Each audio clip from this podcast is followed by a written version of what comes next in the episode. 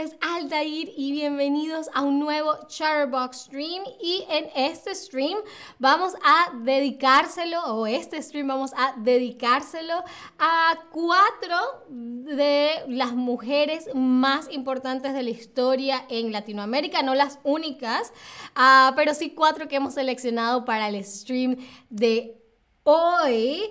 Y lo primero que quiero saber, lo primero que les quiero preguntar es, para ti, ¿qué mujer ha marcado historia? No tiene por qué ser latinoamericana, a cualquier mujer que para ustedes haya marcado la historia, lo pueden escribir en el tab de lesson y me escriben, ah, yo creo que es mi mamá, por ejemplo. Yo creo que mi mamá ha marcado por lo menos mi historia.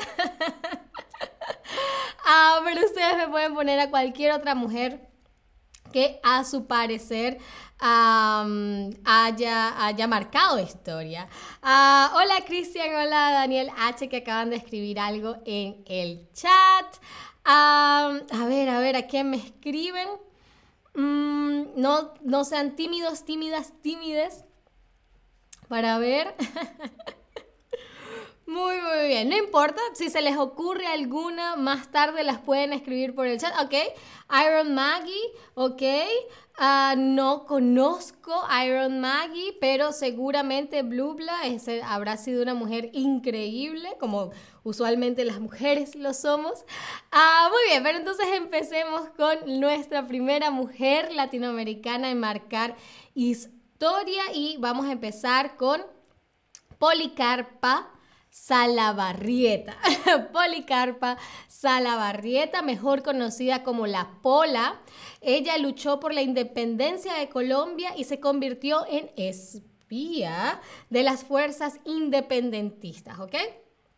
Con tan solo 14 años, participó en el grito de independencia el 20 de julio de 1810 y con el tiempo se vinculó al ejército patriota de los llanos y allí realizaba tareas como de mensajería, compra de material y propaganda independentista. Lamentablemente, en 1817 fue asesinada por el ejército español y es por eso que hoy en día es mártir, ¿ok? A Policarpa se le considera una mártir del movimiento independentista en Colombia. Perdón, y por supuesto símbolo de la independencia para los colombianos. Hola a Terry y hola Lil Gumi que acaban de escribir algo en el chat. Ah, ok, entonces esa fue Policarpa Salabarrieta. Ah, pero a ver, dijimos que Policarpa era una espía. Es decir, que luchaba en todas las batallas, conseguía información secreta o su nombre era Pía. Por eso es que espía porque su nombre es espía.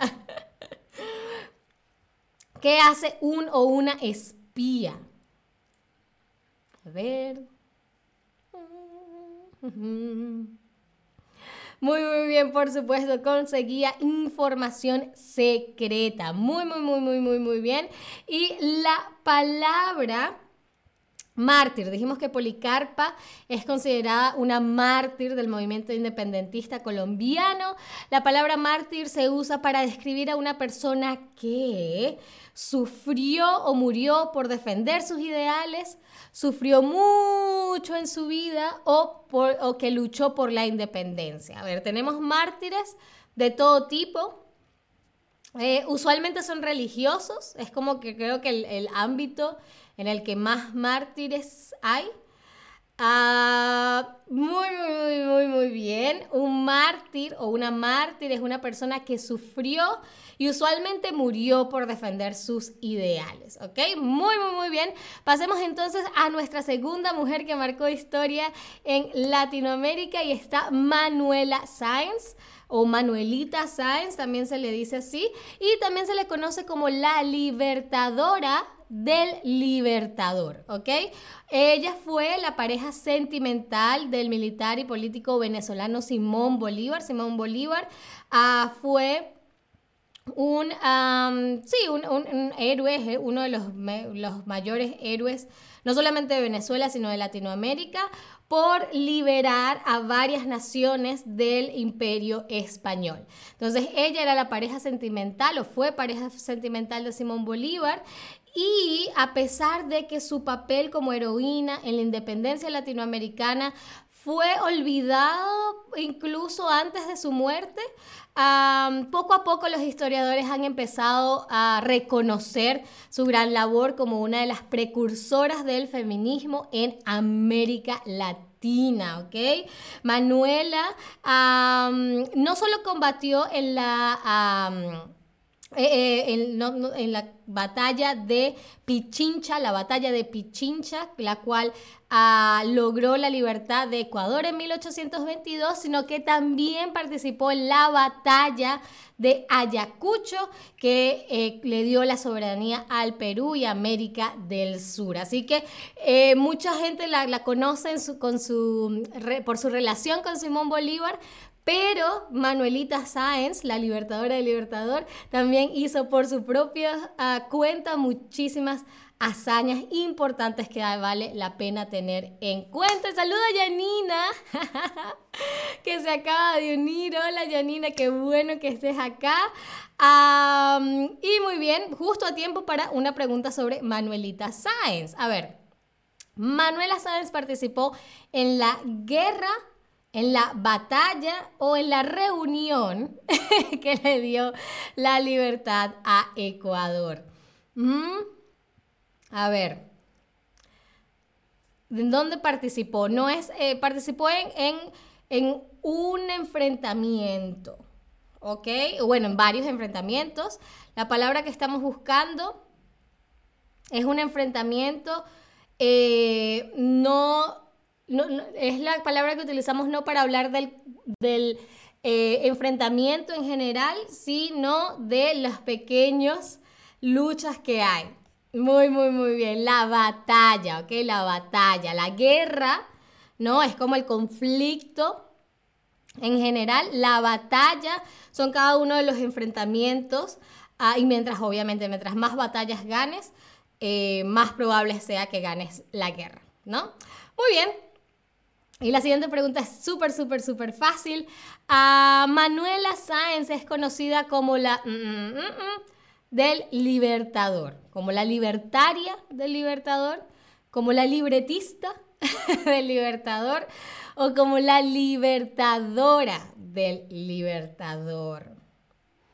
A ver, ¿cómo es la forma más fácil de decirle a una mujer que libera.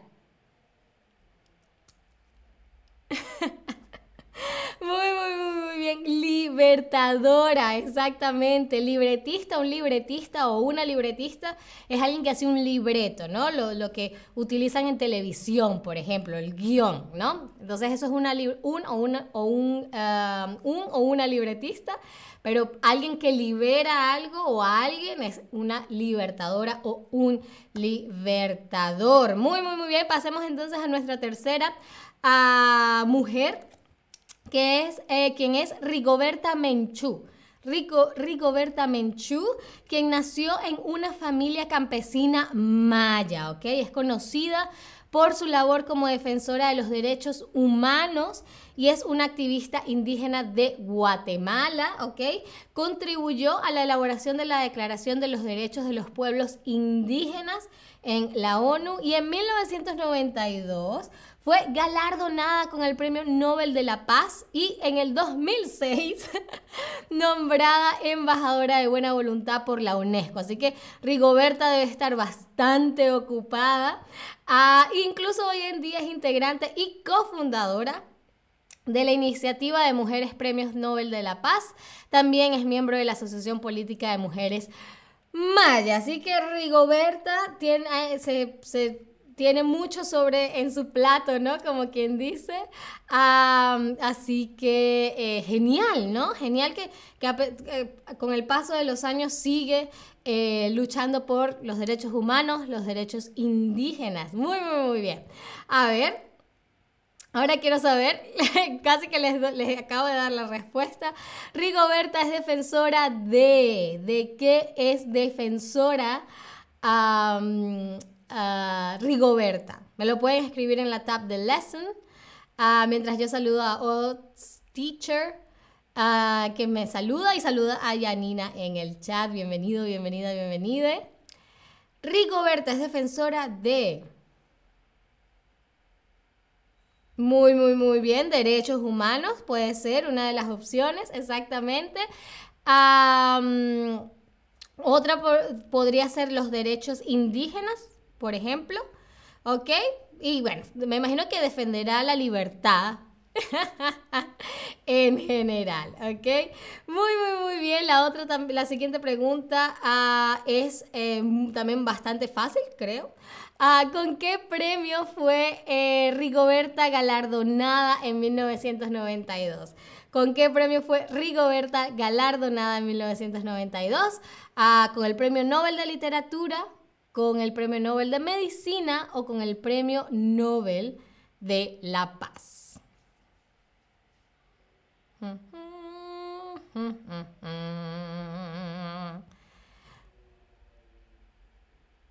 Muy, muy, muy, muy, muy bien con el Premio Nobel de la Paz. Exactamente, exactamente. Incluso es fundadora de la Asociación Mujeres Nobel, Premio Nobel de la Paz. Ajá, muy, muy, muy, muy bien. Ahora pasemos a nuestra última mujer por el día de hoy, por este stream. Alguien que seguramente ya conocen, de la, de la cual ya seguramente han escuchado hablar. Por supuesto, estamos hablando de Eva Duarte de Perón, mejor conocida como Evita. Ah, Evita es una figura bastante controversial, sobre todo en los últimos años. Ah, pero a pesar de lo que pueda decir la gente eh, sobre su visión política, etc., eh, lo cierto es que Evita hizo muchísimo por los derechos de las mujeres en Argentina. Fue actriz y política y eh, se le eh, empezó su vida eh, como más pública luego de casarse con el político Juan Domingo Perón, ¿no? Quien fue presidente de Argentina y como primera dama Eva tomó los cargos de presidenta del Partido Peronista Femenino y se convirtió en presidenta de la Fundación Eva Perón, ¿ok? Su participación fue clave en la constitución del sufragio. Sufragio es una palabra que utilizamos para hablar de votación, de para votar, ¿no? El derecho al sufragio, el derecho a votar. Ah, así que su papel fue clave en la constitución del sufragio femenino en Argentina en 1947 y en 1949 logró la igualdad jurídica de los cónyuges, ¿no? Y la patria potestad compartida. Eso quiere decir que una pareja tenía igual, de, cada uno de los miembros de una pareja tenían los mismos derechos y sobre todo sobre los hijos, ¿no? Eh, así que eso es muy, muy, muy importante para las mujeres. Y para el año 1951, además, gracias a Evita, las mujeres no solamente podían votar, ya hablamos del derecho al sufragio, sino también postularse a puestos del gobierno. Así que ahí lo tienen, el trabajo y la labor que hizo Evita por las mujeres en Argentina, increíble. Janina me pregunta cuál es mi mujer favorita de esta lista. Yo diría que, he conocido más la historia de Manuelita Sáenz. En Venezuela, Manuela Sáenz es una figura súper, súper importante por su relación con Simón Bolívar. Ah, pero a ver, luego de, ver todo lo que hicieron estas mujeres, pues es, muy difícil escoger a una favorita. ¿Me pueden dejar cuál es su favorita de las que vimos hoy en el chat? Ah, mientras pasamos a algunas preguntas más. A, ver, el sufragio, súper, súper fácil, el sufragio femenino significó que la mujer argentina pudo qué? Divorciarse, votar o heredar. ¿Qué dijimos? Era el sufragio. ¿No? Creo que, hay una palabra en inglés que es bastante similar. Con el mismo significado, se pueden guiar un poco por eso. Sufragio Sufragar, creo que es el verbo, sufragar, exactamente.